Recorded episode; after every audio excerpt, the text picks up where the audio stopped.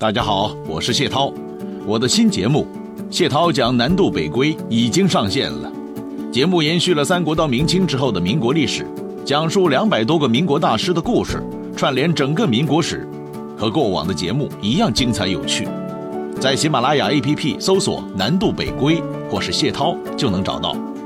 您也可以点击声音简介里的专辑名，直接跳转到新专辑。这新节目至少有两百集。每周一到周五晚九点更新，喜马拉雅会员可以免费畅听，不是会员的话，首月六元即可成为会员。添加微信号“人文二零零”，也就是字母 R E N W E N 加数字二零零，即可加入粉丝福利群，各种惊喜奖品等您来领。大家好，我是谢涛，欢迎各位来到喜马拉雅收听《听世界》。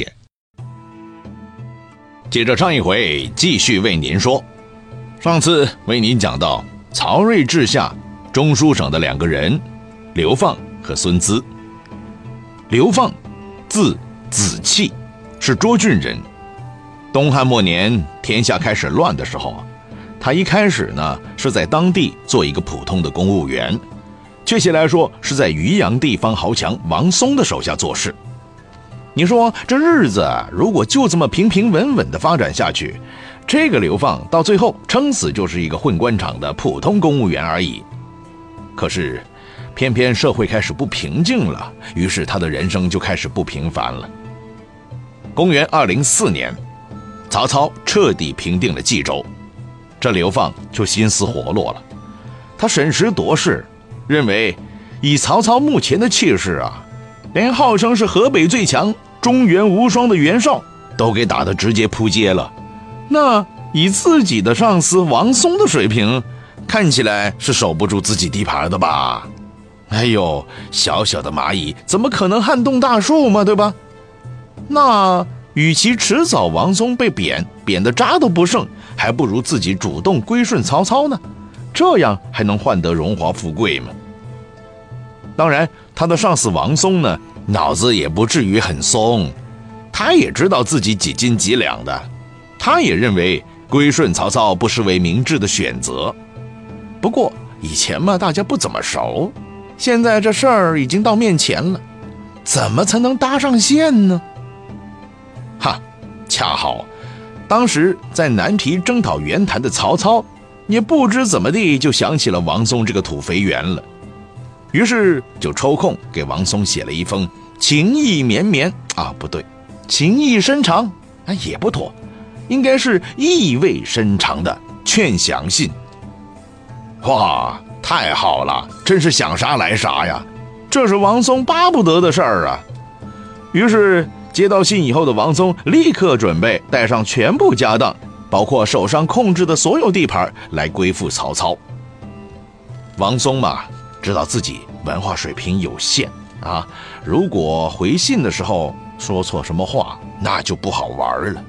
一个不小心，写错了哪句话，惹毛了曹操，说不定投降归附就变成投河自杀了。所以他就让手下的笔杆子，也就是刘放啊，替自己给曹操回封信。哎，这刘放能掌握机会啊，非常用心的去雕琢这封信。这封信文辞华美，朗朗上口啊！那曹操本来就是一个文人嘛，一看哇，喜上眉梢啊。到了后来，曹操也是了解到了，哦，王松这封信感情不是自己写的，是你找人捉刀的。不过老曹没生气，反而确切了解了是刘放写的，对他的才干大为欣赏，而且还听说，当初是刘放。劝王松归附自己的，哇！有了这种先进事迹，那当然是对这名同志更加刮目相看了嘛。哦，这种好苗子，千万不要随便荒废掉了。来来来来来，到我身边来，为我工作嘛。于是刘放就鲤鱼跃龙门了。突然之间，从一个地方豪强的幕僚，就一举成为堂堂国家最高权力机关司空府的官员了。好，回头再说孙资。孙资的童年比较惨，三岁的时候，父母去世了，就成了孤儿了，自己是本家兄嫂抚养大的。虽然家庭生活是很不幸的，但这个人呢，年幼时候就表现得很聪明，而且他的同乡当中有个名人，还一眼就看中他，非常欣赏他。这个人就是大名鼎鼎的王允。被名人看好，那你想不发达都难呢，出名也更容易嘛。于是不知怎么地，这个孙资的名声就传到爱才的曹操的耳朵里了。当时曹操是司空嘛，于是就直接发通知，让孙资到朝廷任职。不过当时孙资倒是没去，这并不是因为孙资像司马懿那样特别能忍，在等待机会，而是因为他有私事，他有个仇家找上门了，所以他不得不搬家了。因为这种事儿，所以曹操叫他，他也没去赴任。其实啊，孙资这个人呢，脑瓜子还是很好使的。他除了王允之外，还认识另外一个朋友，也是大名鼎鼎的。这个人就是贾逵。也正是因为有贾逵这一层关系，所以第一次没能赴任，第二次还是因为贾逵的帮助，终于顺利出仕。先是在地方上当了县令，然后呢，参丞相军事。魏国刚刚建立的时候。刘放和孙资这两人一起担任秘书郎，也就是说，成为了一起办公的同事了。公元二二零年，曹丕继位了，刘放、孙资又分别转任秘书左右丞。几个月之后，刘放转任秘书令。再到后来，魏国进行机构改革，秘书省变成了中书省，于是刘放就任了中书监，孙资就担任了中书令。一同掌握国家最核心的机密，于是两个小人物终于爬到了人生顶峰了。曹睿执政以后，对刘放和孙资这两个三朝元老当然是信任有加了。先是给他们做做散骑常侍的加官，然后加官侍中，甚至还封了县侯爵位，这样的待遇已经是相当高了。因为刘放比较擅长写文章，尤其是擅长写书信和檄文，所以魏国很多重要的诏命啊、文书啊，通通都交给他办理的。说起来好像很厉害的样子，但其实啊，只是小儿科。最狠的就是几次对外作战的谋划，全部交给这俩人了。说白了，在当时，皇帝是总司令，这两人就是他们身边的总参谋长。都说了，人爬得高是有好处的，因为站得高看得远。但别忘了，高处不胜寒呢，那里有风景，也会有风险的。虽然刘放和孙资这两人都很会揣摩领导的意图，深得领导好评，但是很多人民群众看不惯呢，纷纷上书提醒曹睿要注意呀。可是曹老板偏偏不为所动。当然，他是无所谓的，他觉得只要自己在，这两人闹不起什么风浪的。可是，曹睿，你为啥不想想，你会有死的那一天的？你永远想不到，这两个人是有可能改变历史走向的。最为可怕的是，曹睿真的说死就死了，三十多岁的人。居然说倒下就倒下了，好吧，在曹睿死之前，我们还得先说说另外两个人，因为这两个人也实在是太有名了。他们赶在曹睿去世前的两年离开了人世。青龙四年，吴国有个牛人挂了，这个人就是张昭。这老哥啊，虽然在赤壁之战发生前意志有点薄弱，成为投降派的带头大哥，而且这事儿老是被记仇的孙权耿耿于怀，搞得以后啊，双方的心情一点都不爽，一见面就想提这事儿。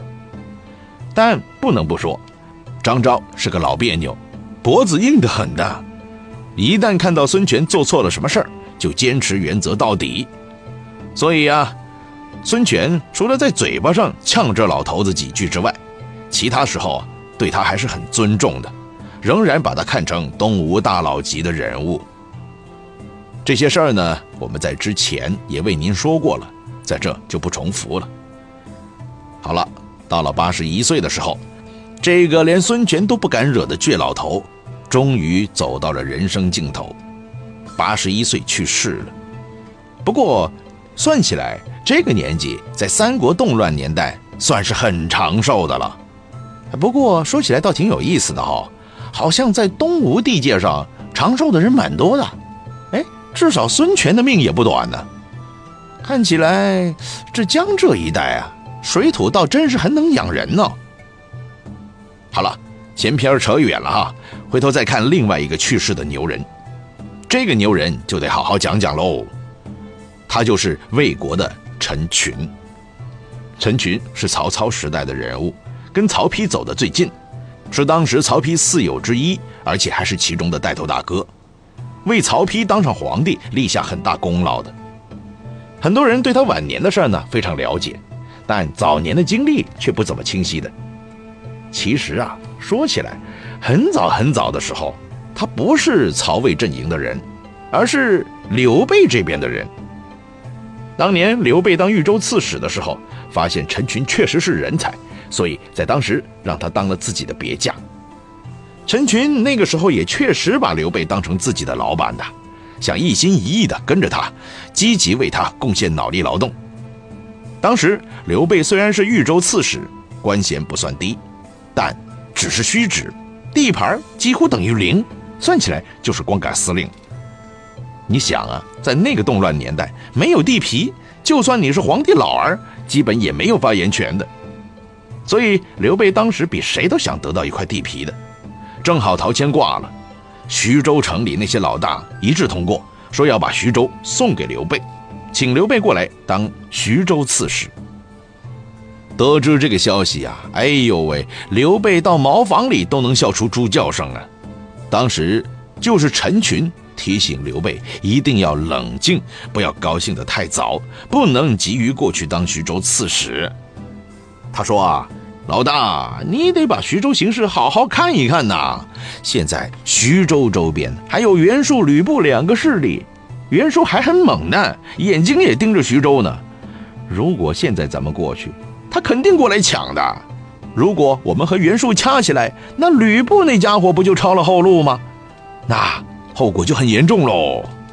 哎，退一万步来说，就算现在咱们拿下徐州，也成不了什么事儿啊。当时的刘备正对徐州流口水呢，心里急得要命啊，所以根本就不把陈群的话当话，带上自己少得可怜的人马，就高高兴兴的去接管徐州了。嚯，不费一枪一弹、一兵一卒就得一块黄金地皮，谁不要？谁不就菜鸟吗？你这个意见我不能接受，有什么好建议？下一次再说吧。于是，真的如同陈群所说的。刘备向徐州进军，袁术的部队也开过来，两个人打得高兴呢。哎，吕布真的就如同陈群预测的一样，偷袭下邳。如果吕布只拿下邳也就算了，那也没什么，小地方嘛。可是吕布觉得，既然已经撕破脸皮了，那就应该更加深入一点。哼，于是呢，他还和袁术结成统一战线，共同夹击刘备。刘备当时力量本来就薄弱嘛。连袁术都吃不掉了，哪还顶得住两家一起来呀？于是被大破之了。看见刘备这么不听话，被人贬得满世界乱跑，陈群很失望，于是就跟着老爸去避难了。又通过自己的努力举了茂才，最后呢当了个小官哪知道也干不好，于是回到老爸那儿当啃老族了。直到曹操把吕布全面搞定了。他才又重新出来，在这个时候才真正加入了曹操集团，慢慢的从下面做起，一直做到后来的三朝元老。虽然陈群是没有司马懿那么著名，但是客观的说，陈群还活着的时候，地位是比司马懿要高的。陈群对军事不怎么在行，但玩起政治来却是一把好手。九品中正制就是他一手炮制的，对后来的晋朝影响很大的。而且他不但在国内玩自己的政治，也把这政治玩到国际上了。他一老早就和蜀国的政坛大佬开始交往了。我们之前不是讲过许靖吗？许靖很多人呢都已经忘了，可是陈群却记得，记得许靖是当时清谈的领袖人物之一，后来溜到了蜀汉去了，变成了刘备旗下的一个标志啊，衬托出刘备爱才好才的形象，所以他在蜀汉政权里排名是很靠前的。当然啦，这只是做给人看的，他排名靠前，实际上权力靠后。但不管怎么说，这人名望还在的。说起来，陈群是和许家有旧交情的。许靖原来是他老爸陈纪的旧相识，当年在一起的时候啊，这个许靖啊还天天称自己的老爸为陈继兄、陈继兄的。于是趁着这一层关系，陈群就向自己叔叔辈儿的许靖通信了。不仅和他通信呢。还通过他想方设法的和诸葛亮结交上了。陈群也知道刘巴是个大人才，当初想方设法想投奔曹操集团的，只不过逃亡途中经过四川，被刘备截了胡了。所以啊，陈群就给诸葛写信，大力赞美刘巴，希望刘巴能够身体健康，多为人民做贡献。当然。诸葛孔明也是个讲文明礼貌的人，接到陈群的来信以后，也在第一时间回复。于是陈群就保持了和诸葛亮的书信来往。到了黄初四年，陈群联合了魏国几个名臣，联名给诸葛亮写了一封信，请诸葛亮能认清形势。啊，四川就那么点地方，是没有资格和大魏国对着干的，这就是上天的安排呀。请诸葛亮务必要深刻领会天命，带着蜀汉向魏国称臣。这封书信分析是很到位的，理由也是很充分的，只是诸葛亮是不会听他的话的，所以陈群的这张牌始终没有打到国外，只能不了了之了。如果拿到现在来说，陈群这哥们儿在国际政治舞台上一定是有所作为的。那起码是一个外交的名人呢。当然，在曹魏期间，他的作为也是杠杠的，除了是曹丕的亲密战友之外，还是曹丕的托孤重臣，所以顺延到曹睿者也是曹睿时代的首席大臣。只不过在小说当中，陈群基本沦为配角了，只能给司马懿打打下手，一切行动得听仲达先生的命令。啊，连司马懿去征辽东的时候，他还跟着去呢。其实那个时候啊，正史当中的陈群早去世了，而且司马懿根本没可能指挥陈群的。也正是因为陈群在曹魏朝廷上确实是位高权重，所以当曹睿在自己的下半生使劲荒唐的时候，他是多次站出来规劝的。曹睿固然是觉得他很烦，但是。也不得不尊重这个老爸的亲密战友，不管怎么烦，也一点不能生气，这是必须的。好了，现在陈群去世了，这个曹睿就可以更加放心的开始做了。